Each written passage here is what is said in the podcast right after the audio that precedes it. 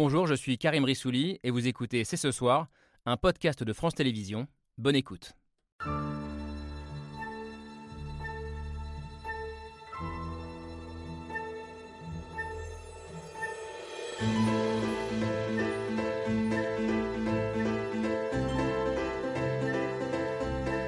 Bonsoir à toutes et à tous, soyez les bienvenus sur le plateau de C'est ce soir. C'est un bras de fer qui dure depuis bientôt 4 mois, une guerre d'usure dont personne ne sait encore de quel côté elle basculera, mais qui révèle chaque jour un peu plus la férocité du régime iranien. Des prisons remplies d'hommes et de femmes qui risquent la peine de mort, dont 4 ont déjà été exécutés, certains pendus en place publique, pour mieux intimider les manifestants. Un durcissement de la répression à l'intérieur du pays, et comme toujours avec le régime des Mollahs, la recherche d'un ennemi de l'extérieur, hier l'Occident en général et le grand Satan américain en particulier, aujourd'hui la France. Car ce sont bien des drapeaux français qui ont été brûlés à Téhéran le week-end dernier, avec dans le viseur, comme une histoire sans fin, un journal, Charlie Hebdo, coupable selon les Mollahs et leur soutien, d'avoir publié des caricatures du guide suprême iranien, Ali Khamenei.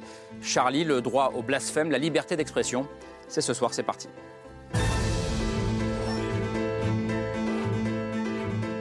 Jeudi 12 janvier 2023, c'est ce soir avec euh, Camille Diao. Salut Camille. L'Iran donc au sommaire ce soir. Déjà 118 euh, jours depuis la mort de la jeune Massa Amini, on le rappelle, pour un voile mal ajusté. 118 jours depuis le début de ce soulèvement contre le régime euh, des Mollahs. Cette révolution, alors je mets des guillemets, on la suit de près depuis le début avec vous, Armin Arefi, bonsoir. Bonsoir. Bienvenue, merci d'être là. Vous êtes franco-iranien, journaliste, grand reporter pour Le Point, ancien correspondant à Téhéran. Vous avez vécu à plusieurs reprises. On avait besoin de vous, tout simplement, ce soir pour mieux comprendre l'état du rapport de force euh, et cette euh, terreur dont je parlais qui s'accentue jour après jour, à la fois à l'intérieur du pays, mais aussi désormais parfois euh, pour les Iraniens en exil à l'étranger, en faisant pression sur leurs familles qui sont toujours en Iran. il y a deux femmes franco-iraniennes avec nous qui ont toutes les deux fui la révolution islamique juste après 79. Tout d'abord Azadekian, bonsoir. Bonsoir. Soyez la bienvenue, vous avez quitté le pays en 1980, c'est bien ça. Aujourd'hui vous êtes professeur de sociologie à l'Université de Paris, spécialisé dans l'étude des mouvements féministes. et vous, Shala Bonsoir, merci d'être là. Également sociologue. Vous vivez en France depuis 1982, c'est ça? Vous avez beaucoup travaillé sur euh, l'islam, sur l'islam politique. Et vous êtes par ailleurs, et ça va nous intéresser ce soir, euh, très engagé pour la défense de la liberté euh, d'expression, le droit à la caricature, le droit au blasphème, fervente avocate, entre guillemets, de Charlie Hebdo. Charlie qui donc est de nouveau au cœur du débat, avec ces deux numéros qui sont ici, sortis à, une semaine d'intervalle. Huit ans après la tuerie de Charlie, le journal a voulu marquer son soutien aux manifestants iraniens en organisant un, grand concours de caricature du guide suprême euh, Ali Khamenei, déclenchant la colère des Mollahs et une crise diplomatique euh, entre la France et l'Iran. Et c'est un épisode qui s'inscrit dans une longue histoire que vous suivez de très près, mon cher euh, Jean Birnbaum. Bonsoir Jean, bienvenue. Vous êtes ici chez vous, vous le savez, journaliste, essayiste, responsable du monde des livres. Vous interrogez dans vos essais le rapport de la France à l'islam, également l'influence aussi de la révolution islamique de 79 et peut-être nos renoncements ou aveuglements face aux fatwas et aux menaces des, des, islamistes. Et revient dans ce débat une question à laquelle Charlie Hebdo commence à être habitué, celle de la responsabilité. Fallait-il les publier, ces caricatures, à l'heure où le régime se durcit, alors que sept ressortissants français sont emprisonnés en Iran, un peu comme des otages d'État, entre guillemets? Smaïn Lachar, bonsoir. Vous êtes de ceux qui répondent oui, il fallait le faire, sans aucune hésitation. Vous êtes euh, non Vous voulez que je vous réponde tout de suite? Non, je le dis. Vous dites oui. Oui, oui, je dis oui. oui. Oui, je dis oui. vous êtes euh, vous êtes sociologue également, décidément, professeur émérite à l'université de Strasbourg. Euh, vous avez aussi beaucoup travaillé et écrit sur la question de la laïcité, notamment au moment de l'affaire Mila, ou en suivant au plus près le procès des attentats de, Charlie Hebdo, thème de, vos derniers livres. la question de la responsabilité de Charlie, c'est vous qui l'a soulevé, Jean-François Bayard. Bonsoir. Bonsoir. Merci d'être là. Vous êtes politologue, professeur à l'Institut des hautes études internationales et du développement à à Genève et vous êtes aussi et peut-être surtout ce soir euh, là en tant que coordinateur du comité de soutien euh, de Fariba Adelka, qui est votre amie, euh, cette chercheuse franco-iranienne qui est l'une des otages d'État, dont je parlais, arrêtée en 2019, condamnée à 5 ans de prison vous parlez, vous, je vous cite, de légèreté, voire d'irresponsabilité de la part de Charlie Hebdo, euh, et on va en débattre tous ensemble ce soir.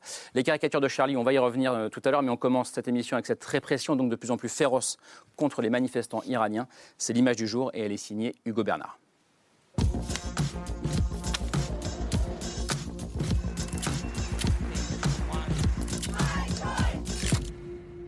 L'image du jour, ce sont ces cordes.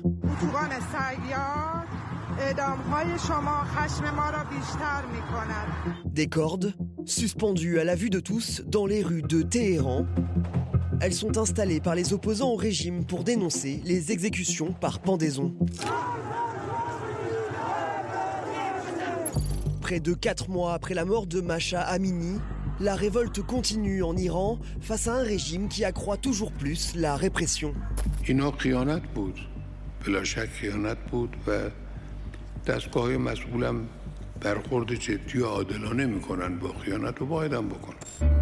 Depuis plusieurs jours, le pouvoir iranien diffuse ces images de procès expéditifs où après avoir été torturés, ces manifestants formulent des aveux sous la contrainte.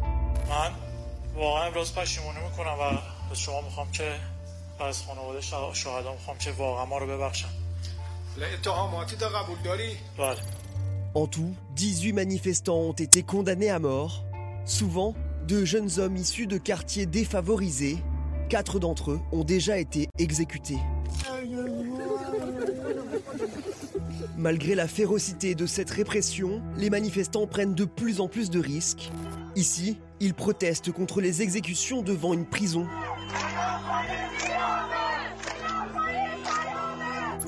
D'après l'ONG Iran Human Rights, la répression a fait au moins 476 morts, des exactions à nouveau dénoncées par l'ONU cette semaine. Criminal proceedings and the death penalty are being weaponized by the Iranian government to punish individuals participating in protests in violation of international human rights law. Dans l'image du jour, une révolte qui continue malgré une répression de plus en plus féroce. Alors je vais commencer avec vous, euh, Armin Arefi. La férocité euh, de la répression dont parlait à l'instant euh, Hugo Bernard, est-ce qu'elle est pour vous un signe de force ou de faiblesse de la part du régime? C'est à mon sens certainement un signe de faiblesse. Euh, parce que comme on l'a vu cette fois-ci, non seulement il condamne à, l'issue, à mort à l'issue de procès, de simulacres de procès, mais il les diffuse hmm. dans l'ensemble du pays. S'il ne se sentait pas ébranlé, le régime, il n'y aurait certainement pas recours. Il y a plusieurs des manifestants, au moins deux qui ont été exécutés, qui l'ont été en public, hmm. par une grue, pour faire peur aux manifestants qui, qui continuent à contester le régime. Donc on a un régime qui essaye d'étouffer un mouvement, mais qui n'y arrive pas. Qui n'y arrive pas du tout il y a aujourd'hui moins. posé la question il y, a, il y, a, un mois, vous étiez sur, sur, sur le plateau. Est-ce que est-ce que ça va continuer? Est-ce que ça peut continuer avec cette répression? Qu'est-ce que vous répondez aujourd'hui? Bah, On voit moins d'images de, manifestations. Oui, parce qu'il y a moins de manifestations de rue, il y a moins de monde dans la rue. Maintenant, dès qu'il y a des mots d'ordre, dès qu'il y a des appels à sortir dans la rue pour des dates spécifiques, par exemple, les trois ans euh, du crash de l'avion d'Ukraine Airlines qui avait été mm. abattu par les gardiens de la Révolution par erreur et qui avait fait 176 morts à l'occasion des trois ans de cet incident, de ce crash terrible, les Iraniens sont à nouveau descendus dans la rue dans plusieurs villes du pays. À chaque fois qu'il y a des commémorations très importantes dans l'islam chiite, le jour de l'enterrement, trois jours après, une semaine après, 40 jours après, on a à nouveau des slogans politiques hmm. qui sont lancés à l'encontre d'une seule et même personne, le guide suprême, la personne même qui est le saint les gardiens de la Révolution, qui a été caricaturé par Charlie Hebdo. D'ailleurs, ils, ne s'y sont pas trompés. Ça veut dire que quelque chose s'est installé. Vous êtes d'accord avec ça, Chala euh, Shafik? Oui, euh, je tiens à ajouter que c'est-à-dire la terreur s'inscrit dans l'ADN de la République islamique. Ça veut dire que ce n'est pas qu'aujourd'hui. Hmm. Dans la décennie 80, le régime, la, la République islamique s'est instaurée dans le sang. À l'époque, moi, j'étais en Iran. Et il y avait chaque jour dans les journaux. Je l'ai d'ailleurs décrit dans, dans, mes essais, mais aussi dans le roman, puisque mhm. j'écris aussi. voilà. Euh, voilà, j'écris aussi des textes littéraires, comme on dit, mais c'est une hantise, c'était à l'époque. Tous les jours, vous voyez les jeunes gens qui étaient arrêtés dans la rue et qui parfois ne donnaient pas leur nom, et ils ont été exécutés. Et après, dans les journaux mainstream de l'Iran, il y avait les listes de centaines des personnes parfois sans nom, avec un prénom. Donc, si vous voulez, aujourd'hui, ce n'est pas le cas, je dirais par la force de ce mouvement, par deux éléments qui a stoppé le régime euh, pour activer cet ADN. Il y a deux éléments. Il y a la résistance interne, donc euh, qui va dans ce sens-là. C'est que ça perdure, ça existe et le régime le sait. Et en plus, beaucoup de gens qui ne viennent pas dans la rue attendent qu'une occasion pour, les, pour, pour, y être. aller Donc ils, sont, ils ont un peu, ils ont mis la, la, pédale un peu doux par rapport à leur volonté de meurtre. Et deuxième élément, c'est l'extérieur. Toute hmm. la résistance, pour la première fois, la diaspora iranienne est dans les rues tous les hmm. jours pour protester. Et aussi, le regard de l'Occident est vers l'Iran et les autres pays également. Azad vous êtes d'accord avec cette euh, analyse, le fait que la diaspora iranienne soit cette fois-ci mobilisée?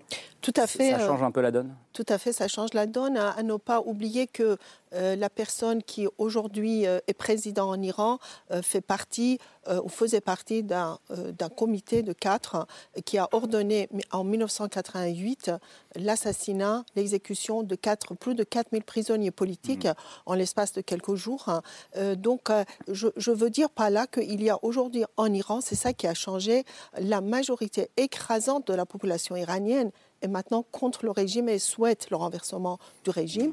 Et puis la diaspora iranienne, euh, dont le nombre est estimé à quelques millions, effectivement aussi, est d'accord pour se réunir en dépit euh, des euh, diversités d'opinions, voire d'idéologie, pour montrer son désaccord. Et à cela s'ajoute le fait que parmi ces diasporas, on sait qu'il y a aussi des personnalités maintenant politique dans beaucoup de pays, euh, un petit peu en France, mais surtout dans d'autres pays, au Canada, aux États-Unis et aussi dans d'autres pays européens, qui essayent aussi politiquement, diplomatiquement aussi, de euh, faire pression. Donc effectivement, la pression, les pressions sont à la fois internes et euh, aussi internationales. Euh, je vais faire tourner la parole, mais allez-y, Armin. c'est vrai que jusqu'ici, l'opposition à l'étranger agissait plutôt en ordre dispersé entre royalistes, islamo-marxistes. Enfin, bon, on, ne va pas en parler. Mais j'aimerais revenir justement sur les images très importantes. Il y a une chose extrêmement importante qui s'est produite, qui a été évoquée dans ce reportage dimanche dernier. Dans les réseaux sociaux a été annoncée l'exécution comme imminente de deux Hmm. Euh, protestataires qui avaient été placés en cellules individuelles. En apprenant ça, des centaines d'Iraniens se sont précipités devant la prison Rajaishar à Karach, ont lancé des slogans, ont visé le guide suprême, ont fait du bruit, forçant les autorités à, à reporter hmm. les exécutions et à revoir aujourd'hui hmm. l'une d'entre elles. C'est-à-dire qu'il va y avoir un nouveau procès pour une des deux personnes exécutées. C'est considérable. Autre image extrêmement forte, quand on voit Tarana Alidousti, une des plus illustratrices iraniennes, après deux semaines dans la prison d'Evin à Téhéran, qui ressort le visage extrêmement marqué, mais sans son voile. Le pied de nez au régime est exceptionnel. Et ce n'est pas la seule, loin de là. Oui, vous voulez réagir, euh, Jean-François Bayer Oui, je crois qu'on ne peut pas nier euh, l'ampleur euh, de la manifestation populaire. il faut d'ailleurs rappeler que cet événement a eu des précédents. Il a eu des précédents avec la révolte des, étudiants, avec le mouvement vert. donc il y, a, régulièrement des déferlantes de, protestations populaires, avec quand même des interrogations. Est-ce que ça concerne simplement la, classe moyenne, les grandes villes? Qu'est-ce qui se passe dans les campagnes? Comme les journalistes n'ont pas accès au pays, on n'a pas tous les éléments de de, de réponse. Euh, donc en tout cas, un, mouvement de très grande ampleur euh, et, très courageux. Euh, il est inutile d'insister sur ce point. Malheureusement, il est également inutile d'insister sur l'ampleur de la répression avec euh, ces exécutions qui sont d'une certaine manière des exécutions, j'allais dire extrajudiciaires, enfin parajudiciaires, parce qu'aucune des règles de droit, pas même les règles de droit de la République islamique elle-même, ne sont respectées. Bon. Mm. Cela étant, ma démarche, c'est plutôt la démarche de la sociologie comparée. et là, je suis forcé de, de, de confronter euh, deux interprétations possibles. Vous avez l'interprétation en termes de transition démocratique, euh, la révolution est en marche, euh, elle va balayer le régime. personnellement, j'appelle à une certaine prudence dans l'analyse parce que je crois qu'il ne faut pas sous-estimer les soutiens populaires. Beaucoup de gens auraient. Et 100% du pays n'est pas anti-régime. donc, je, crois qu'il faut être assez prudent parce que ce récit irénique, on l'a entendu à propos des printemps arabes, on l'a entendu à propos de la grande revendication démocratique euh, en Afrique en 1990. Euh, on l'a entendu également d'une certaine manière à propos de la Russie. On mm. l'a entendu à propos de Tiananmen. Euh, et je crois que ce récit a tendance à sous-estimer les stratégies de restauration autoritaire. Mm. Et, par ailleurs, il me semble que l'Iran relève de ce que j'appelle une situation thermidorienne. Vous avez une élite révolutionnaire issue de, la, révolution de 1979 qui se perpétue. Vous savez, Thermidor, la révolution française, française, on parlait des perpétuels, ceux qui se perpétuaient au pouvoir. Et je crois que de ce point de vue, la, situation en Iran est de type thermidorien. Vous avez une élite révolutionnaire qui est prête à lâcher du lest, à s'accommoder avec certains éléments de globalisation, l'économie de marché, etc., mais à la condition de garder le pouvoir. Et de garder le pouvoir à tout prix. C'est exactement ce qu'avaient fait les thermidoriens, y compris en faisant main basse sur la ville, c'est-à-dire sur les biens nationaux. Et eh ben, je crois que de ce point de vue, euh, l'Iran est très proche de la Chine, euh, très proche du Vietnam, très proche de la Russie, et nous sommes plutôt dans une situation thermidorienne. Il ne faut pas sous-estimer la capacité euh, de, répressive, mais également redistributive des thermidoriens iraniens. Je donne la parole à Smaïl Lachar, mais je vous voyais réagir, chez Lachar, vous n'êtes pas totalement d'accord avec ce qui est dit qui nous invite à une, forme de prudence à minima. Moi, je pense que la comparaison n'est pas valable. Euh, ça veut dire, en fait, ce qui, ce qui est passé, ça veut dire l'élite, l'élite qui est l'élite islamiste qui a, qui a pris le pouvoir en Iran, à l'intérieur de lui-même, il y a eu, après quand on regarde le mouvement vert, il y avait une partie de cette élite qui a été passée en prison. Donc, si vous voulez, ce n'est pas du tout le même corps de pouvoir. Deuxième élément, c'est qu'on a passé d'un totalitarisme islamiste à un post-totalitaire. Ça veut dire une bande, des bandes mafieux qui, qui, utilisent l'argent et la force pour réprimer. Mais ça où je suis d'accord, c'est qu'on ne peut pas prévoir absolument une victoire. Mais ce qui est différent, c'est que même, même par rapport à des années 80. Aujourd'hui, c'est vrai qu'on n'a pas de, la présence des journalistes dans les coins les plus enfuis, mais il y a quand même les gens qui donnent, ça veut dire tous les Iraniens se sont transformés en journalistes citoyens, et il y a énormément d'informations, de films, des choses qui se passent. Donc, c'est pas vrai hmm. qu'on ne peut pas savoir ce qui se passe, et c'est pas vrai qu'on ne peut pas avoir une idée de, de rapport de force. Smaïl Lachar, vous parlez-vous d'une guerre d'usure, ce que vous disiez, entre les, manifestants et le régime euh, Comme Jean-François, j'en appelle, mais parce qu'on fait de la sociologie. Euh, à la prudence. Et donc on fait, on fait du terrain. Et il y a quand même de, très très grandes différences entre être présent lors d'événements et ne pas être présent euh, quand ces événements se, déroulent. vous, vous, aurez remarqué que le hijab a. Euh, Donc le voile le, voile euh, est quand même passé au second plan. Euh, mm. je, serais même presque tenté de dire que par rapport au début, ça s'est considérablement politisé. Bon. Que le mouvement a un changé de nature. On est d'abord, mm. on est, on est, on, a d'abord focalisé l'attention sur le sur le hijab, puis aujourd'hui, c'est bien la nature du régime, euh, du régime islamique, mais c'est aussi euh, toute une série de, questions tout à fait fondamentales. Le, la relation entre les gouvernants et les, et les, gouvernés, la, place de l'islam dans une société comme la société iranienne, société chiite, hein, pas sunnite. Bon. Euh, mais alors, moi je dirais que ce, pouvoir, c'est, il est à la fois en position de force et de faiblesse. Mmh les deux. C'est pas il est seulement en position de force ou en position de, faiblesse. Il est en position de faiblesse parce que euh, il n'arrive pas à trouver d'autres euh, solutions que la répression. C'est-à-dire qu'il est absolument incapable d'entamer de, des, négociations, même hypocrites, pour parler comme, comme les musulmans, euh, avec un certain nombre de, de, fractions de la population. Donc c'est vraiment un régime contre une grande partie de, son peuple. Et euh, un des alliés de, ce régime, c'est quand même aussi les femmes. Hein. et les femmes depuis 1979. Hmm. Bon. Donc il, est vraiment en position de, faiblesse. Il n'a que comme seule parade, comme seule parade, l'emprisonnement, la torture, le viol, etc. Mais il est aussi en position de force, euh, car euh, il mate les, répressions, il va effacer de la rue euh, un certain nombre de, manifestants. Vous avez d'un côté des manifestants qui luttent à main nue, et vous avez de l'autre euh, euh, un régime qui lutte avec et qui tue. à main armée, à main armée et qui et, et, qui tue. Donc hum. la question n'est peut-être pas est-ce que euh, ce mouvement va refluer Est-ce que ce mouvement s'épuise Non, il me semble que la, question fondamentale, c'est euh, quels sont les enseignements euh, que les Iraniens devront tirer de quelque chose de tout à fait inédit dans leur histoire quand même, à la fois par l'intensité et par, euh, mm. et par l'ampleur. C'est, il y a un avant, il y a un après, et après, c'est quand même là que vont véritablement commencer les choses les plus importantes. Et, vous dites qu'il y a un avant et un après, et en fait, ça rejoint euh, un peu le constat qui était partagé par tous les invités présents sur ce plateau euh, quand, lors de la dernière émission qu'on a consacrée à l'Iran. C'était il y a un mois, un petit mm. peu avant Noël. Vous étiez là, euh, d'ailleurs, Armin Arifi.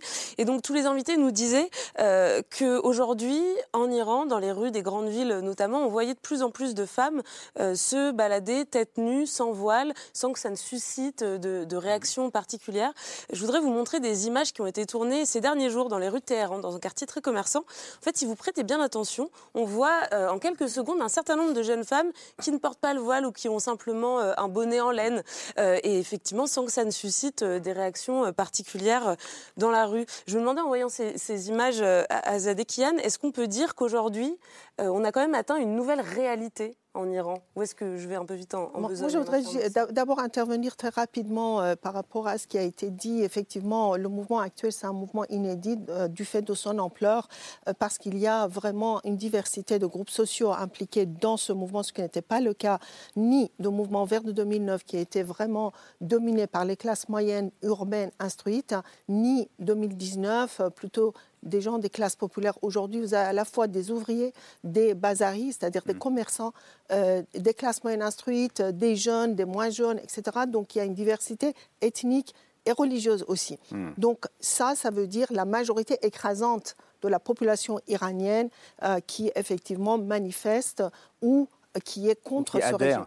À cela s'ajoute, donc il y a quand même euh, des sondages qui sont euh, effectués en Iran et qui ont été divulgués. Et on sait que selon les gens de régime eux-mêmes, 87% de la population sondée sont d'accord avec les manifestants. Donc tout ça, c'est une nouvelle donne qu'on n'avait pas avant et qui n'était pas le cas euh, ni de mouvements verts ni des mouvements. Et d'ailleurs, euh, c'est 120 jours que, que, ça fait 120 jours que ce mouvement tient. D'une part, d'autre part, bien évidemment, c'est pour moi signe de faiblesse du régime et il ne faut pas oublier oublier qu'au fur et à mesure que le mouvement continue, il y a euh, des, défections euh, des gens du régime et, pas n'importe lequel. Euh, le chef, le commandant des forces militaires a été limogé par le guide récemment, enfin de police, hmm. a été limogé récemment parce qu'il refusait de tuer autant ou de réprimer autant que le guide le souhaite. Il y a tous les jours des commandants en chef, des gardiens de la Révolution qui interviennent en, en disant aux autres commandants des gardiens pourquoi vous ne soutenez pas le guide. Donc il y a tous ces signaux. En provenance de l'Iran. On n'est pas sur place, mais il y a tous ces signaux qui vous rendent optimiste plus Absolument, que qui montrent que ce régime, attention, moi je voudrais dire, comme disait Fidel Scotch-Paul, que Jean-François connaît, que moi, je m'attends à l'effondrement du régime, à l'effondrement de ce régime du fait de l'affaiblissement continu de ce régime et de la défection des forces hmm. militaires de ce régime et également d'autres qui euh, soutenaient jusque-là euh, le régime. Euh, alors à cela s'ajoute le fait que le régime n'a plus les moyens de racheter la paix sociale. Il ne faut pas oublier tout ça du fait de la crise économique. Après, très rapidement, effectivement, beaucoup de femmes surtout de la jeune génération, ont commencé à ne plus porter le voile, mais ils ont très rapidement, et comme on l'avait d'ailleurs dit, réagi euh, le guide a réagi en disant je ne euh, supporte pas et donc euh, ils sont en train effectivement de pénaliser, c'est-à-dire les femmes, les femmes qui ne porteraient pas le, voile n'auront plus accès à des services, hein, mm. vont perdre leur emploi si elles travaillent, vont perdre leur commerce si elles, elles, sont commerçantes, etc. Et donc même leur voiture si elles si elles ne mettent pas le voile en voiture, elles peuvent être pénalisées. Leur voiture va être confisquée également. Ça, c'est vraiment un film de faiblesse et elles seront aussi passibles à l'emprisonnement allant jusqu'à trois ans. Et celles qui encourageraient les autres passibles à, prison de, jusqu'à 10 ans. Donc en fait, on constate ces peines, que là... Ces menaces viennent officialiser ce que vous venez de dire, à savoir que dans la majorité des grandes villes du pays, le voile aujourd'hui est mal porté ou si ce n'est plus porté. J'avais des témoignages récemment justement de, y compris dans les avions, les avions pour aller d'une ville à, une autre de mm. l'Iran, où, dans chaque vol, 4, 5 femmes se présentent devant les gardiens de la Révolution avant de pénétrer à l'intérieur de l'appareil sans le voile. Et celui-ci ne disait rien. C'est ce qui arrive aujourd'hui. C'était déjà le cas au cours des années précédentes, dans les grandes villes, notamment Téhéran. On voyait, on avait le voile mm. qui tombait, alors qu'il est encore une fois obligatoire. Mais ça, c'est le fruit de 43 ans de République islamique où soudain le voile devient obligatoire et de, de facto il est mal porté. Mais aujourd'hui, un des effets clairs de cette révolte, les plus visibles, c'est que les, femmes refusent de le porter. Et pour l'instant, en tout cas, ce n'est pas la priorité du régime. Voilà la raison pour laquelle, contrairement à ce qu'on imaginait avec l'histoire de la fausse euh, information sur l'abolition de la police des mœurs, le régime essaie de reprendre la main, mais il va avoir beaucoup de mal. Je, me donne pardon. Je pense que c'était une fausse, fausse information. Je pense que c'était, en fait, la, le mouvement révolutionnaire a balayé la police de mœurs des rues, mais ils ont repris l'idée de faire pénaliser, etc., puisque cette, police ne peut plus exister du fait de la révolution. C'est une force de la révolution. Mais le voile, pour euh, dire, ça veut dire compléter un peu le propos d'Ismaël, vous savez, c'est pas que le voile a été au centre, ce n'est plus le centre. C'est toujours le centre, puisqu'en fait, l'idéologie sur laquelle se base la République islamique, la colonne, c'est la domination des femmes. Et le voile, c'est le drapeau idéologique. C'est pourquoi ils ne peuvent pas y renoncer. Le voile, ils l'ont rendu obligatoire pour contrôler cette force féminine. Elles ne peuvent plus le faire, mais elles essayent de le faire par la pénalisation, etc. Mmh. Mais c'est fini. Moi, je pense que même si elles commencent à durcir, ça va être encore plus de résistance. Je me demandais comment regarder, euh, Jean Vermeume, ce, ce, débat. Qu'est-ce qui vous inspire pour le moment? Bah, je trouve ça passionnant, mais ce qui, ce qui m'a inspiré aussi quelque chose, c'est euh, voilà, les choses ont commencé à changer. Vous disiez le voile, voilà, ça a commencé à changer. Et de ce point de vue, les gens qui meurent en ce moment, parce que vous avez commencé à montrer, euh, voilà, les images de de ces cordes qui pendent et mm. l'allusion aux pendaisons et de ces jeunes hommes aussi de milieu populaire, etc. C'est finalement on rejoint là une, loi. Euh, Jean-François Bayard faisait allusion tout à l'heure à Thermidor, donc le vocabulaire de la, Révolution française. Et dans dans les révolutions, il y a quand même des espèces de lois universelles, de cycles, de, de, choses comme ça qui, qui, se, qui, en tout cas, qui nous permettent de, de lire les, les événements. Et il y a un anarchiste qui s'appelait Kropotkin qui parlait qui avait une expression que je trouve très très belle à propos de, des, gens, des femmes, des hommes, qui posent, euh, qui, sont les précurseurs d'une révolution, qui posent des gestes qui ont l'air très fugaces, peut-être ordinaires, peut-être qui, ont l'air de rien, et qui finalement, tout d'un coup, mettent en branle quelque chose qui est une révolte, qui est une insurrection. Et pour parler de ça, il, il les appelait les sentinelles perdus. Les sentinelles perdus, c'est des gens qui tout d'un coup par des gestes donc de rien du tout, vont euh, changer le rapport entre les mots et les choses, vont faire que quelque chose qui, que quelque chose qui apparaissait comme un bruit hmm. ben, devient une parole ou un cri, et que tout d'un coup, il, y a tout un mouvement qui, se met en branle. Et donc là, les sentinelles perdues, il faut quand même voir ce qui est en train de se passer. Ces gens-là, ils sont en train d'être pendus, c'est-à-dire les gens qui ont montré le chemin ou qui sont accusés d'avoir montré le chemin, parce que parfois, ils disent qu'ils n'ont ils ont rien fait. Et de fait, ça montre aussi que c'est une révolution au sens où non seulement les choses ont commencé à changer en Iran, mais que ça, il y a un enjeu universelle, parce que là on dit qu'il faudra tirer la leçon pour les Iraniens, etc. C'est vrai, mais de fait il y a au moins trois révolutions en, jeu. Il y a la révolution de manifestation, se manifester, la manifestation du corps des femmes dont on a parlé, voilà, simplement, rien que de manifester le corps des femmes, ça fait tanguer le régime. Il y a quelque chose, d'ailleurs, vous avez fait allusion aussi, qui est une sorte de réappropriation collective de l'histoire par les Iraniens, puisque quand même les femmes, après tout, étaient à l'avant-garde de la révolution, euh, pas islamique, la révolution iranienne de 70-79, et que donc la, chute du Shah d'Iran à l'époque, c'était largement le fait des femmes, et que donc elles se sont fait confisquer leur révolution par un pouvoir euh, islamiste, et que à l'échelle mondiale, à nouveau, un autre, une autre exhibition, une autre manifestation, ce qui s'exhibe avec euh, quand même cette révolution, c'est un autre visage de l'islam peut-être aussi. C'est-à-dire que cette révolution qui a été confisquée par le pouvoir islamiste, Aujourd'hui, elle est remise en question par des manifestations qui manifestent au sens propre, qui exhibent un autre visage de l'islam, un visage qui n'est pas voilé, occulté par euh, euh, l'islamisme tel qu'il est. Donc en fait, si vous savez bien que la révolution islamique d'Iran a été euh, eh bien, un peu l'énorme irruption spectaculaire de l'islamisme, de l'islam politique ou l'islamisme à l'échelle mondiale en 79, si ce régime tangue, à l'échelle mondiale, il y a un retour de bâton pour les islamistes et une espérance universelle pour l'islam spirituel. Vous êtes d'accord avec ça, Jean-François Bayard? Cet enjeu considérable. Je parle du troisième point de, Jean. Malheureusement, je ne peux pas citer euh, ma source, mais euh, c'est une auteure que j'apprécie beaucoup euh, et qui a consacré pas mal de travaux à l'Iran. et elle parle d'une révolution sans changement de régime. oui, il y a une révolution, et on le sent bien, il y a un esprit révolutionnaire, mais y a-t-il pour autant un changement de régime? Je ferai remarquer que, par exemple, le pouvoir du Parti communiste en Chine a résisté à l'abandon de la vareuse maoïste. Bon.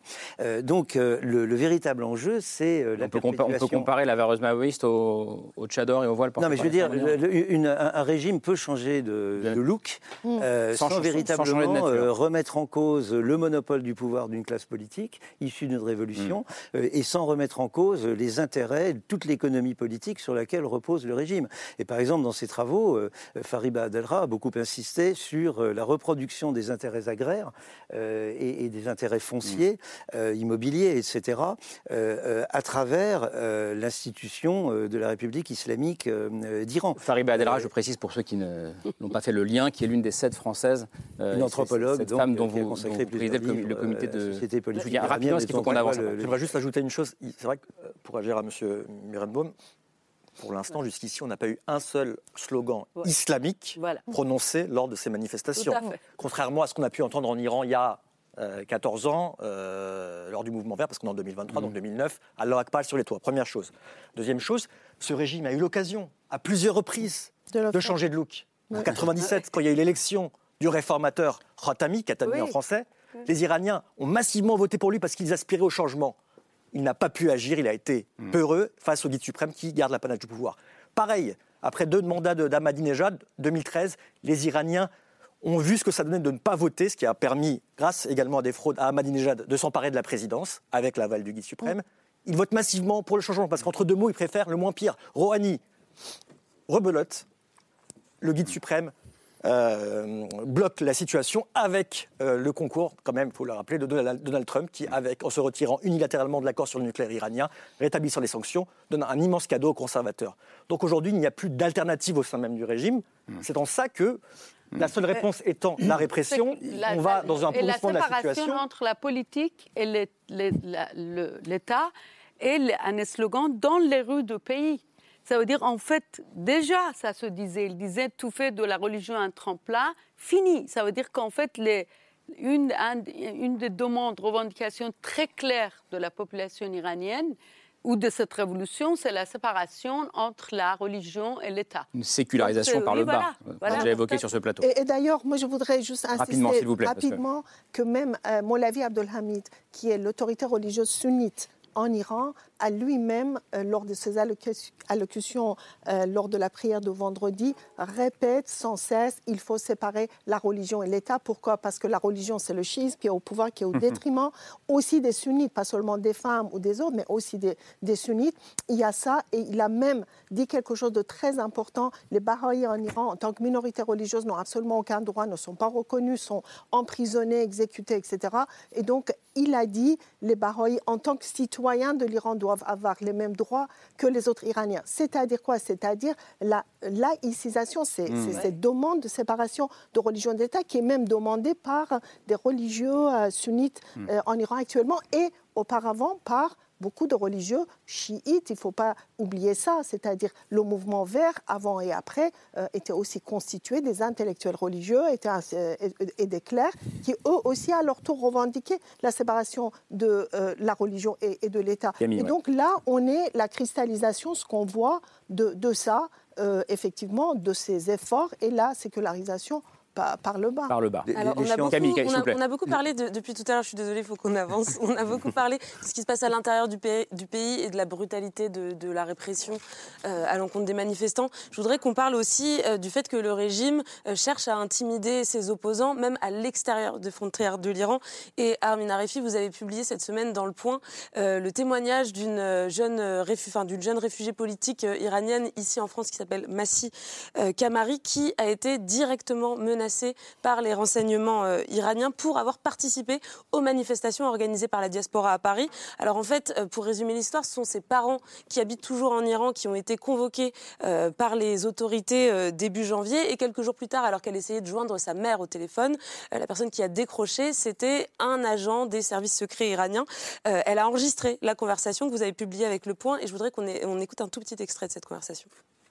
ببینید شما هر اقدام اونجا علیه جمهوری اسلامی انجام بدهید جرم است و خانواده شما باید اینجا پاسخ نه خیر هیچ جای دنیا جناب هیچ جای دنیا بابت جرم یه نفر خانوادهشون هیچ جای دنیا بخواد. Eh bien, ici, c'est comme ça. Donc, sa famille est directement menacée euh, sur place si elle ne cesse pas euh, bah, de manifester euh, ici en France. Et vous rappelez dans l'article que c'est pas un cas isolé, que d'autres Iraniens de France ont été menacés ces derniers mois, que parfois ça va même plus loin, puisque l'année dernière, une journaliste iranienne qui vit aux États-Unis a été victime d'une tentative d'enlèvement et d'assassinat sur le sol américain. Et si on remonte des décennies en arrière, en 1991, c'est un opposant au régime iranien iranien euh, qui s'appelait Chapour Bakhtiar qui a été assassiné ici en, France. à Suresnes. Plus de 100, 100, personnes ont été assassinées. Mais, la, question que je me pose, c'est est-ce qu'aujourd'hui, euh, vous craignez euh, que le régime ne menace physiquement les, la, diaspora iranienne ici en France? Ah, mais Moi, j'ai été, pour répondre à votre question, déjà, je salue le, le courage de Massi Kamali qui a. Elle savait en fait, parce que ses parents ont été convoqués euh, par les services de renseignement qui ont gardé son téléphone portable.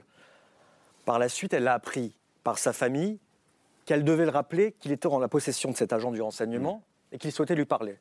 Elle a décidé, au départ, elle n'était pas très chaude, elle a décidé, parce que ses parents étaient inquiets, de le faire. Elle l'a enregistré au préalable, donc voilà pourquoi on a l'enregistrement. D'ailleurs, je ne suis pas le seul à avoir publié, donc on l'a fait, mais au départ, c'était VOA, euh, Voice of America aux États-Unis, en langue persane. Et euh, Massi euh, Kamali a décidé de lui répondre. J'ai été, euh, enfin j'ai été, moi je m'en fiche, mais je suis souvent attaqué, mais par des Iraniens manifestants en me disant mais pourquoi vous publiez ce témoignage, vous faites le jeu du régime? Moi, jusqu'à preuve du contraire, je cherche l'information et celle-ci est avérée. Ce qui est très intéressant, c'est que cet agent se croit déjà tout permis, qu'il ne comprend pas quand elle tente de lui expliquer ce que sont les lois en France. Pour lui, à partir du moment où hmm. elle manifeste contre le régime iranien, c'est parce que c'est le gouvernement français qui le lui demande. Il a du mal à faire cette séparation hmm. pour la raison la plus simple, c'est qu'en Iran, toutes les manifestations autorisées par le régime sont des manifestations favorisées par le régime. Ça a été le cas hmm. lorsque, de, ce que vous avez cité, à savoir les manifestations devant l'ambassade de France, où des slogans ont été tagués euh, devant, devant l'ambassade qui étaient clairement des manifestations, orchestrées par le régime. Anti, anti-Charlie Hebdo, mort à la Donc, France. Pour répondre clairement à votre question, je salue, parce qu'elle a très très bien répondu à chaque fois à cet agent du renseignement iranien, avec sa petite voix un peu sournoise comme ça, qui lui disait ce qu'elle devait faire. Il a très bien répondu. Et lorsque celui-ci, parce qu'il allait plus loin, il lui a dit Eh bien, si c'est comme ça, si vous ne m'écoutez pas, nous allons euh, convoquer vos parents en prison, dans la prison des Vignes. Elle dit faites-le, faites ce que vous voulez. Moi, je continuerai à faire ce que j'ai à faire. Et si vous les, les, convoquez, ils n'ont rien fait. Bien sûr que leur sécurité, leur santé m'est importante, mais je continuerai à faire ce que j'ai à faire. Et quand je lui ai demandé pourquoi elle a décidé malgré tout de publier, malgré les risques qu'elle encourt et que sa famille encourt, surtout en Iran, elle m'a répondu parce que, que lorsque je vois les risques entrepris par les Iraniens chaque jour dans la rue, dont certains quatre ont été exécutés, je me dois de faire ça pour leur montrer aujourd'hui où se situe la peur, et certainement pas chez les manifestants iraniens, qu'ils soient en Iran Malgré ou à Paris. Chez la chef mais la chair disait c'est pas euh, la spécificité du régime iranien. Malgré tout, quand on est franco-iranienne comme vous, comme vous aussi, Azadekan, est-ce que c'est quelque chose auquel on pense Bien sûr. Moi, quand j'ai signé avec la, le 12 caricatures, à, l'époque 12 écrivains contre 12 caricatures, il y avait Salman Rushdie dans le, la liste on a reçu des menaces. Hmm. Vous savez, c'est une réalité de tous les jours. La journaliste dont vous, aviez euh, vous avez parlé, la journaliste américaine, Massi Alinejad, c'était elle qui avait lancé de l'extérieur des campagnes contre le voile obligatoire. Elle n'avait rien fait en dehors de ça. Chacun de nous, et il faut savoir que le régime iranien a tué jusqu'au maintenant plus de 100 opposants. Monsieur à l'étranger. À l'étranger. Ici à Paris, presque 4 ou 5. Donc on n'a pas le temps sur ce plateau de venir, mais de venir sur les normes. Je suis Hmm. désolée, je regrette de ne pas pouvoir les dire, je l'ai en tête. Si vous voulez, moi-même, de toute façon, en, en sachant que ça, ça existe, j'ai signé avec Rushdie, avec les autres, avec cette liste-là. Puisque je pense qu'il faut le faire. Aujourd'hui, ces personnes, ces jeunes personnes, sont encore persuadées parce qu'il y a un mouvement révolutionnaire. Et comme elle l'a dit, c'est tout à fait, on voit que les gens donnent leur sang pour la liberté. Qu'est-ce qu'à côté? Mais depuis longtemps, cette histoire continue. Depuis longtemps, ces pressions continuent. Depuis longtemps, les gens, les parents sont convoqués. Et depuis longtemps, les parents des prisonniers politiques et les gens qui sont sur la liste d'exécution ne disent pas des choses puisqu'on leur dit il ne faut pas dire pour préserver la vie de vos enfants.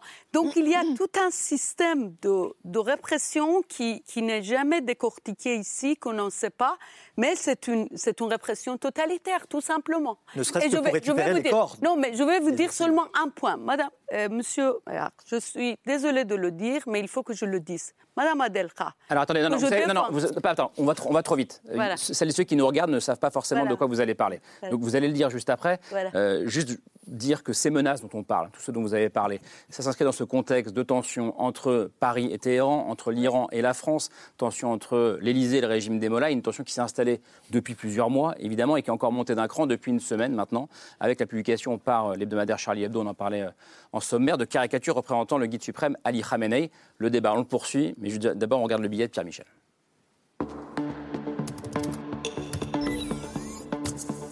Menace chantage dans une relation plus que houleuse depuis 20 ans, comment la France est-elle devenue la cible des mollahs? Ils ont crié mort à la France, ils ont brûlé son drapeau.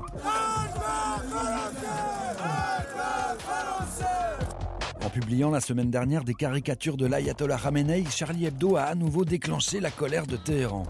Alors là, pour le coup, on peut pas, c'est pas un blasphème. Hein. Euh, voilà, on a quand même le droit de dessiner ce qu'on veut. Peut-être que ça ne leur plaira pas, mais c'est pas grave. Emmanuel Hitler, chaîne Charlie Hebdo, manifestation devant l'ambassade de France, fermeture de l'Institut français.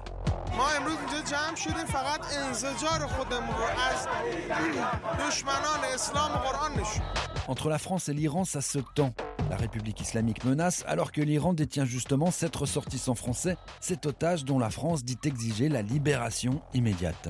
la libération immédiate des otages qui sont détenus euh, par l'Iran et le plein respect du droit international humanitaire. Ça fait un moment que ça se tend. En 2006, avec la publication des premières caricatures de Mahomet, ils avaient brûlé des drapeaux danois, norvégiens, mais aussi français. Ils ont manifesté quand Charlie publiait après les attentats du 7 janvier Tout est pardonné. 2000 personnes à Téhéran et un message très clair, mort au magazine français Charlie Hebdo. À chaque fois que Charlie réédite comme en 2020, la colère est là et le pouvoir iranien prévient.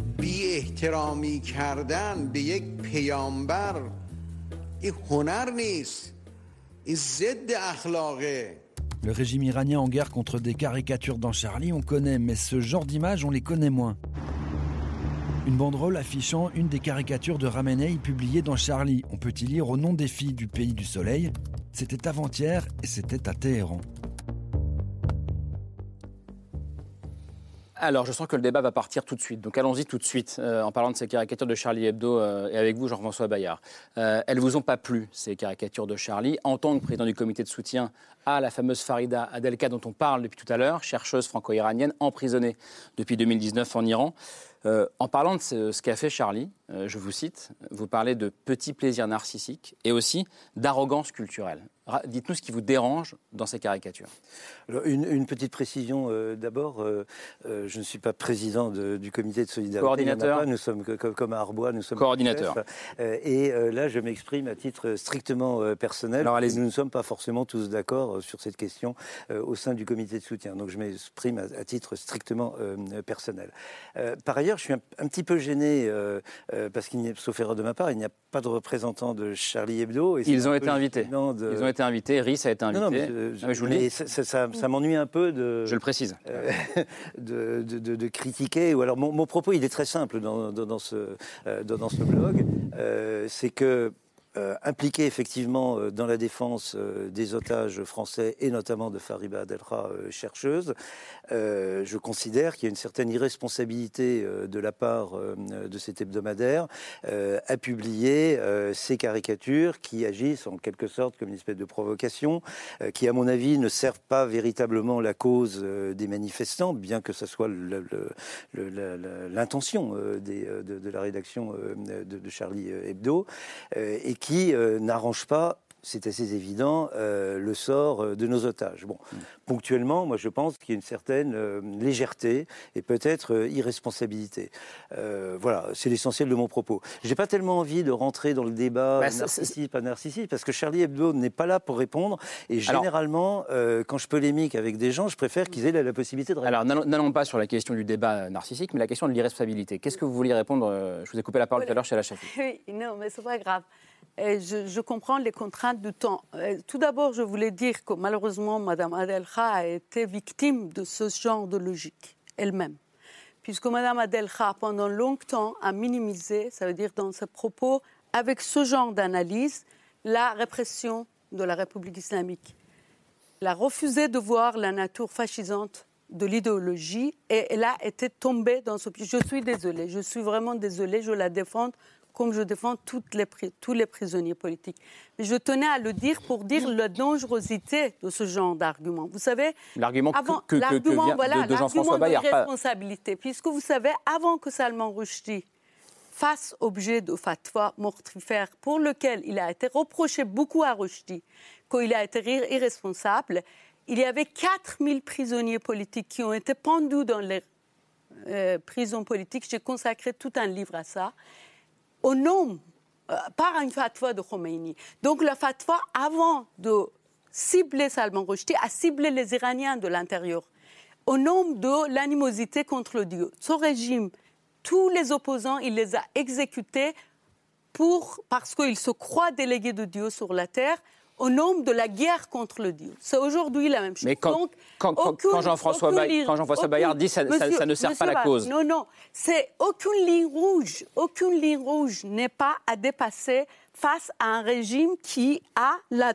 terreur dans son ADN. C'est ça qui est bizarre. Quand vous regardez, regardez le bilan, le bilan de ce régime, la tuerie des intellectuels, à l'extérieur l'histoire de Rushdie, mais aussi aujourd'hui en Iran. Et ça continue et ça continue.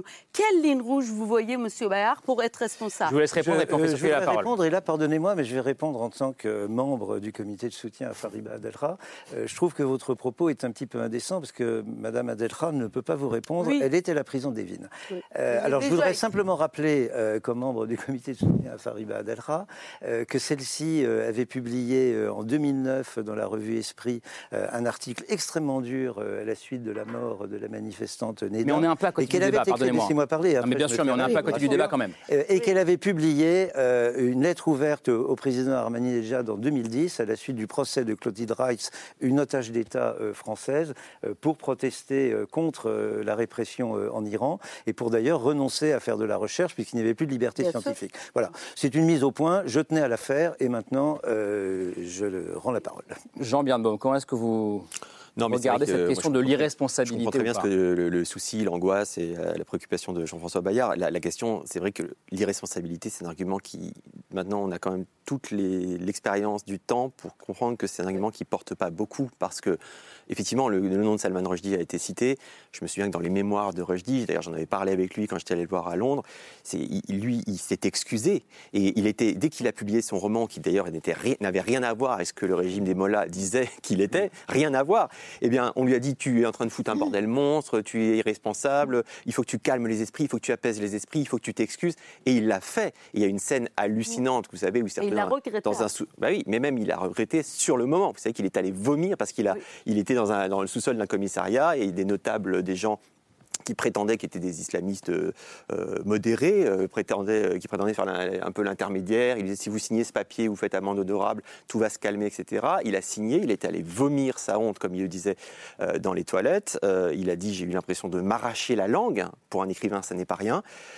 et en fait, le lendemain, il a eu beau s'excuser, le régime a dit qu'il renouvelait la fatwa, qu'il en mettait encore plus, etc. Donc en fait, on sait bien, et, et ensuite toute l'histoire, toute l'histoire à chaque fois, c'est attention, attention, attention. Et évidemment que les gens de Charlie Hebdo, je, qui sont en fait. Je, n'ai jamais demandé que euh, Charlie Hebdo s'excuse. Non. Je dis simplement que la publication des nouvelles caricatures ne facilite pas la tâche euh, du président bien de la sûr. République et des diplomates. Et vous voyez bien que, vous voyez bien qu'en fait, et, chaque et geste. mon propos n'est pas de demander. Et vous voyez bien que Charlie, chaque geste. euh, non, ce que je veux dire, c'est que le- moi, Charlie Hebdo, c'est un journal que j'ai aimé, j'ai moins aimé. euh, Parfois, ça me fait rire, parfois, je, je trouve ça moins bien. Mais ce que je veux dire, c'est qu'ils, ils- d'expérience, enfin, charnellement, en fait, Charlie Hebdo, ils sont, ils sont déjà morts. Ils- le- leurs, leurs camarades sont morts. Charlie a été tué, a été assassiné. Et déjà, à l'époque, en permanence, on les a accusés. Et donc, rien, aucun des gestes qu'ils n'ont fait euh, est- était voué à provoquer dans l'absolu. Provoquer. C'est-à-dire qu'en fait, à chaque fois, si vous, rega- si vous remontez l'histoire, c'est toujours un geste de solidarité. En réalité, la publication des caricatures de Mahomet était une réponse à la vraie provocation qui était que euh, un journal danois était victime d'une campagne de haine mondiale et de menaces mondiales parce qu'ils avaient publié des caricatures. Il faudrait revenir sur toute cette histoire. Donc, et là, c'est la même chose. Charlie Hebdo, je ne pense pas que son équipe, et d'ailleurs, c'est ce qu'il est, l'éditorial de Riz, je l'ai lu tout à l'heure, est très clair. Il ne pense pas faire une provocation et encore moins un petit geste narcissique. Il considère que, étant donné leur tradition anti-religieuse globale contre toutes les religions et leur histoire récente euh, et sanglante, eh bien, il est naturel pour eux de poser ce geste de solidarité une fois de plus. Voilà. Oui, non, je, je- je voulais simplement dire que euh, si, si on regarde sur le temps long euh, Charlie Hebdo, euh, toutes les caricatures, absolument toutes, jamais elles ne se sont attaquées à des victimes. C'est toujours, toujours des personnages publics ou des, des, des, des- des- religions.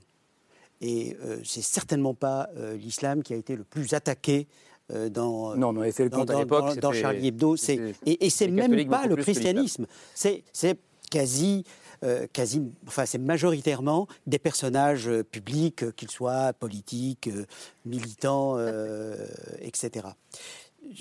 Je, voulais juste euh, euh, euh, dire que je, je- je- moi-même, quand euh, euh, Charlie Hebdo euh, a publié euh, ces caricatures, je, me suis dit, comme certainement beaucoup, euh, et comme beaucoup qui ont de la sympathie pour, euh, pour, euh, pour Charlie Hebdo, ça, ça va compliquer considérablement euh, le sort des sept otages français, dont, parce qu'elle est universitaire, donc je- je- j'ai- j'ai une, une attention plus grande pour euh, Fariba, je- ça, ça- ça- ça ne va certainement pas euh, Faciliter euh, les se- choses. fa- faciliter les choses. Et parce que le, le- le- les enjeux ne, ne- ne se situent pas seulement en Iran et chez les opposants. C'est pas simplement les manifestations. C'est aussi que ça, ça se joue euh, dans le champ diplomatique. C'est extrêmement important. Enfin, les États ont leur mot euh, à dire, ils le disent, et, contrairement à ce que l'on croit, souvent ça, porte. Et les négociations, bien sûr, comme tout le monde le sait, c'est des négociations pardon, qui doivent se dérouler dans un secret relatif. Bon, donc il faut laisser, il faut laisser non seulement le temps, mais la possibilité aux États et aux institutions de faire ce travail de négociation pour libérer, pour libérer les otages. Mais encore une fois, le, le- le, euh, Char- Charlie Hebdo a publié des, des- des caricatures. Une caricature, euh, encore euh, faut-il savoir ce que c'est qu'une caricature? Je ne suis pas du tout sûr que tout le monde sache ce que c'est qu'une caricature, sur quoi repose une caricature? Et je, je n'en veux pour Tout le monde dire ici en France, en Iran, en France, partout? Hmm. non, non, en particulier, en particulier en France. Je, je- je- je- pense en particulier à tous les établissements scolaires, et ils sont très nombreux en France, qui demandent à des associations, en particulier à des associations liées euh, à, à- à Charlie Hebdo, euh, je crois que c'était DCL, euh, de, de venir dire ce que c'est qu'un dessin de presse. Et tout le monde ne sait pas ce que c'est qu'un dessin de presse, même les gens, même les gens les plus, les plus cultivés, etc. J'aimerais- J'aimerais juste apporter un regard un peu journalistique, euh, enfin sans prétention d'ailleurs à, à- à tout ça. Euh, moi, j'ai eu des manifestants en Iran euh, qui étaient très contents euh, de la publication de ces caricatures parce que justement, c'est un symbole et le guide suprême en Iran, il y a des lignes rouges dans les journaux, on ne peut pas le critiquer, encore moins le caricaturer. Maintenant, il ne faut pas exagérer non plus l'ampleur en Iran. Les caricatures du de guide sont à l'intérieur du journal, hein, je précise, parce Il qu'on faut voit pas- plus les couvertures. Mais... il ne faut pas exagérer l'ampleur, et c'est ce que m'ont dit aussi beaucoup d'Iraniens, de Charlie Hebdo en Iran. Euh, il ne faut pas que ça détourne l'attention de ce qui se passe aujourd'hui toujours la contestation en Iran. J'aimerais quand même parler de la réaction extrêmement ferme, violente du chef des gardiens de la Révolution, le général Hossein Salami, pas un jeu de mots, hein, euh, sur euh, les caricatures. Euh, il s'en est pris. Qui a, qui a, parlé de Salman Rushdie d'ailleurs, qui a fait le comparatif entre les deux. Et qui a prévu le même sort mm. aux journalistes de Charlie Hebdo. C'est extrêmement important, car les gardiens de la Révolution, c'est l'armée idéologique du régime et c'est surtout une armée avec des moyens colossaux d'État qui a pour habitude mm.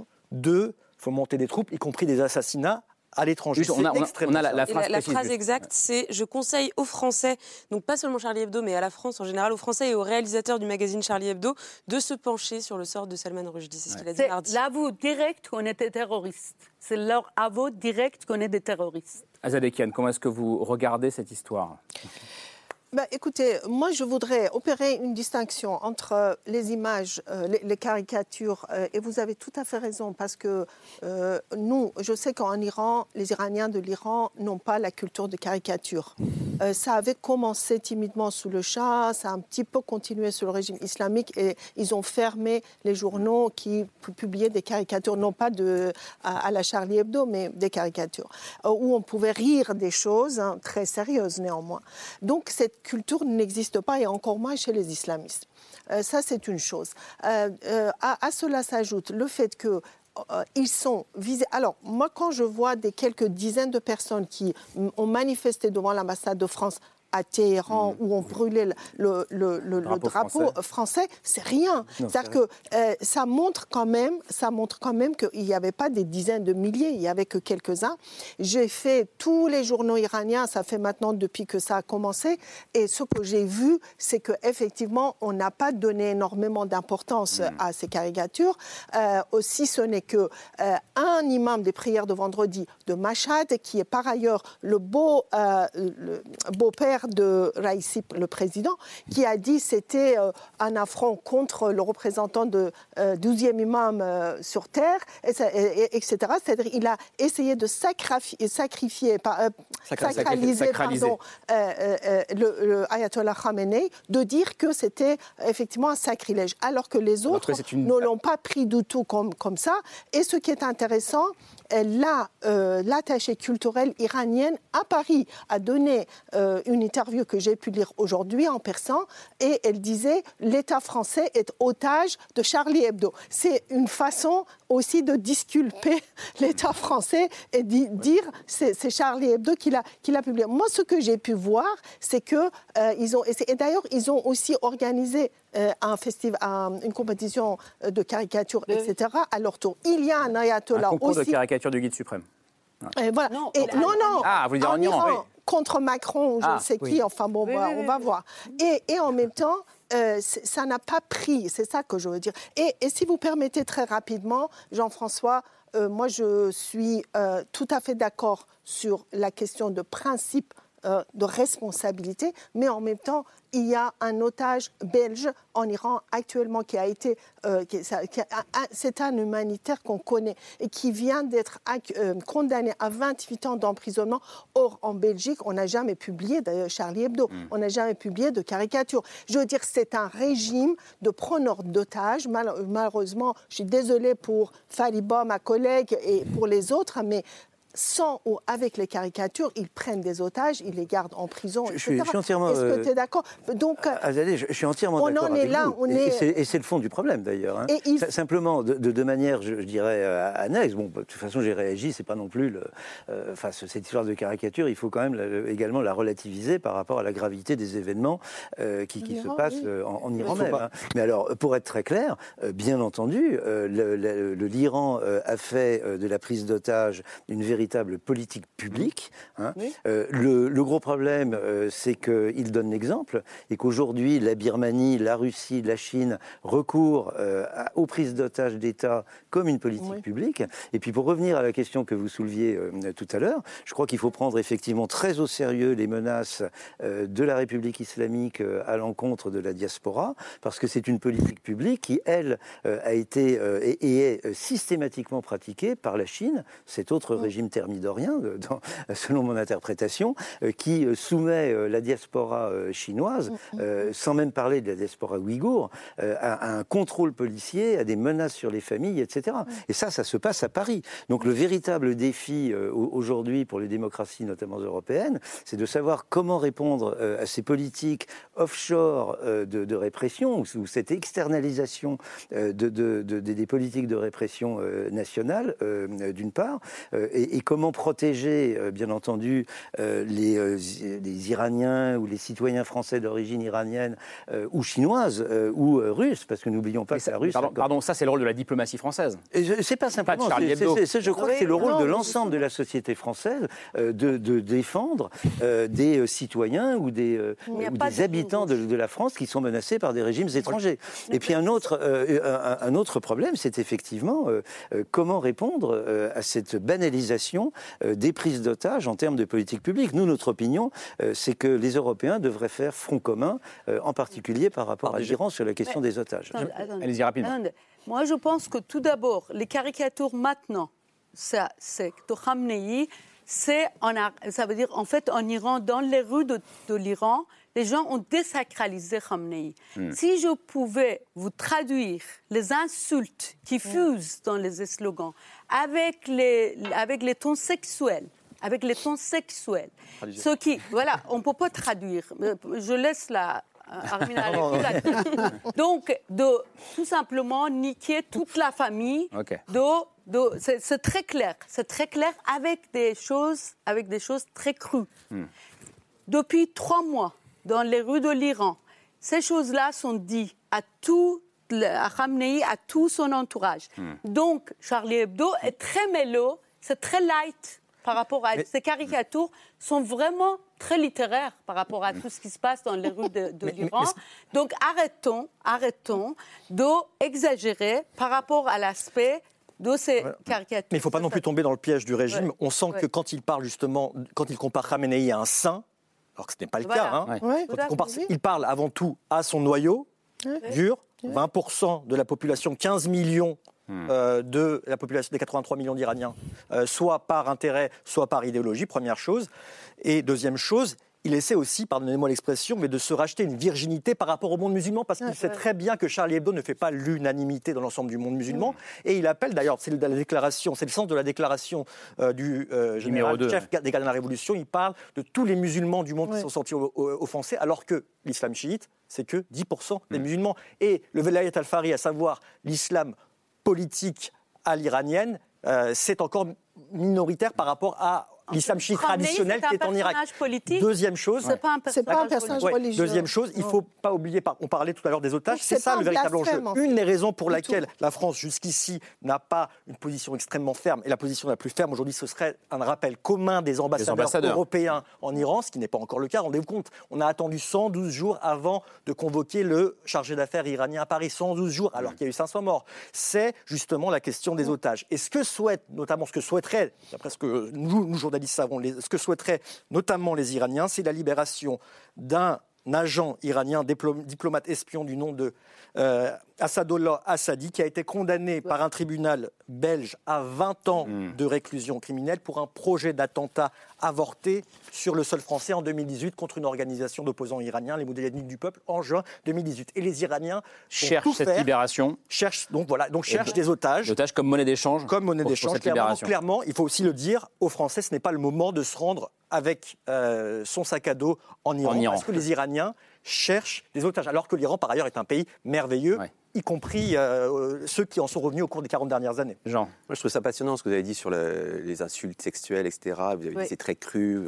Donc, évidemment, dès qu'on parle comme ça, il y a tout de suite, on a un rire gras, on commence à sourire. Mais en fait, c'est très, très sérieux. Parce qu'évidemment, ce régime a fait de la perversion sexuelle euh, à la fois une politique et une cible. Que vous vous souvenez quand même, ça me, fait, ça me fait penser à cette fameuse scène, vous savez, à Columbia, aux, États-Unis, à l'université, où Ahmadinejad, donc à l'époque, euh, qui dirigeait l'Iran, avait dit, vous savez, devant plein d'étudiants de Columbia américains, étudiants dans des domaines très spécialisés, etc., très, très érudits. Il a dit, vous savez, nous, on n'a pas, euh, comme vous, des homosexuels en Iran. Ça n'existe pas chez nous. Et il y avait eu un rire dans la salle. Et en fait, ça a été un rire un peu de, panique ou de sarcasme, on ne sait pas trop, bah, parce que ça, avait l'air fou. Mais enfin, quand même, le, même qui pend les homosexuels chez lui dit qu'il n'y en a pas. Et donc, évidemment, qu'il y a cette obsession du corps des femmes, cette obsession du corps tout court, l'idée qu'en permanence, la perversion sexuelle est introduite par l'étranger, etc. Donc, en fait, c'est très intéressant. Ça montre que, contrairement, pardon, à nouveau pour polémiquer un peu, que Charlie Hebdo, en faisant ces caricatures, qui d'ailleurs, en plus, sont souvent euh, signées par des Iraniens en exil, qui sont du monde entier, mm. qui souvent n'ont rien de sexuel. Hein. Là, on voit la une, mais il y a des caricatures très belles du guide qui sont plutôt spirituelles, et où il y a une, femme qui retrouve le sourire, etc. Il y a des choses très belles. Mm. Mais en faisant, y compris ces caricatures à dimension plus ou moins euh, sexuelle, eh bien, en fait, ça montre bien que, contrairement à ce qu'on disait, euh, Charlie Hebdo ne se montre pas du tout irresponsable, mais en fait, Charlie Hebdo prend ses responsabilités. Absolument. moi, j'ai suivi le procès des, attentats de janvier 2015 pendant 54 jours. Hmm. Euh, j'arrivais le matin et je ressortais le soir. 54 jours. Quand vous avez vu, quand vous avez entendu euh, les survivants, euh, les familles de ceux qui ont été assassinés et des, survivants. Euh, vous ne pouvez pas ressortir de, euh, ce procès au bout de 54 jours en disant que ceux, qui ont, ceux qui ont fait ce qu'ils ont fait dans Charlie Hebdo étaient irresponsables. C'est absolument pas possible. C'est-à-dire que ce que est-ce que c'est un argument que vous entendez ou pas? Parce que bah, de toute façon, là, il y a un débat qui, d'une certaine manière, ne me concerne pas. Moi, je suis intervenu sur un point extrêmement mmh. précis, euh, c'est que ces caricatures ne facilitaient pas la tâche du mmh. négociateur euh, français. Euh, et encore une fois, j'ai pas vraiment envie de polémiquer avec Charlie, de polémiquer avec Charlie, mais, même pas, pas d'ailleurs de, de, polémiquer. Moi, par exemple, ce qui m'intéresserait plus, c'est de reprendre au vol la remarque d'Azadeh, qui est extrêmement intéressante, qui dit en, Iran, il n'y a pas de, culture journalistique du, de, la caricature. et c'est très intéressant parce que par ailleurs, euh, il y a un humour euh, en, Iran qui est dévastateur. Euh, je ne suis pas absolument certain que le côté parfois assez, assez cru de l'humour iranien relève d'une espèce de perversité du régime, etc. Je crois qu'il y a une tradition culturelle de, de, bah, l'humour qui est d'ailleurs souvent très british, très absurde, mais qui peut être très cru. Moi, le, la, pudeur m'interdit de raconter l'histoire la plus désopilante que j'ai jamais entendue sur, sur, sur, des affaires de mœurs avec des garçons, etc.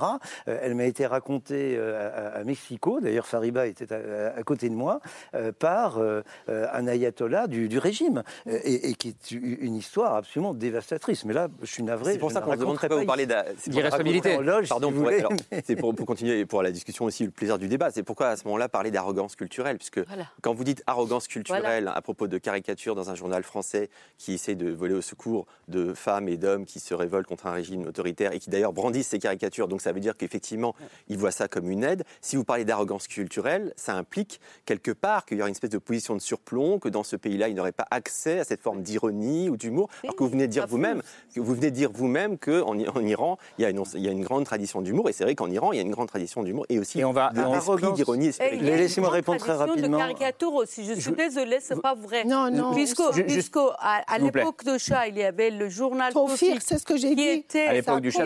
Oui, après, après, ça a continué, mais le régime islamique qui est contre la vie, qui est contre le rire, qui est contre la beauté, ils ont complètement mis une chape de plomb. Pendant 43 ans. Écoutez, écoutez. Non, s'il vous plaît, parce que. Ce qui est, lisez, lisez l'édito Doris. Il dit que même l'idée de caricature est donnée par le régime islamique. On a un caricature. Ils, ont fait, ils ont fait un festival. C'est eux qui ont commencé. C'est eux qui ont fait un concours de caricature. Chala, on est déjà en retard et je, dois, laisser la, parole sur la question de l'arrogance culturelle. Si vous pouvez répondre rapidement, parce que c'est important. Voilà. Et après, on Charlie Hebdo incarne quand même une certaine conception, une certaine prétention à l'universalité, la France étant par définition le havre de l'universalité. Bon, moi je suis un petit peu gêné avec cette idée.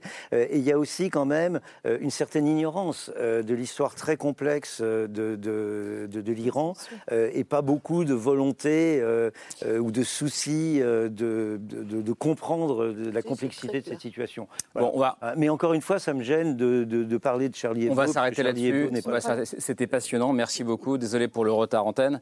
Euh, merci à Zadekian, merci euh, Merci Armina Refi. On vous lit dans le point. Jean, on vous lit dans, le monde des livres, évidemment. Votre livre, Smaïn Lacher, dont vous avez euh, parlé, Juger la terreur. le procès des attentats de janvier 2015, c'est aux éditions de l'Aube. Et puis Jean-François Bayard, votre dernier livre, s'appelle L'énergie de l'État. c'est votre spécialité pour le coup, euh, c'est à la découverte. Merci beaucoup, merci Camille. Euh, on se retrouve lundi, ce sera vers 22h40 et merci à vous euh, pour votre fidélité. Ciao.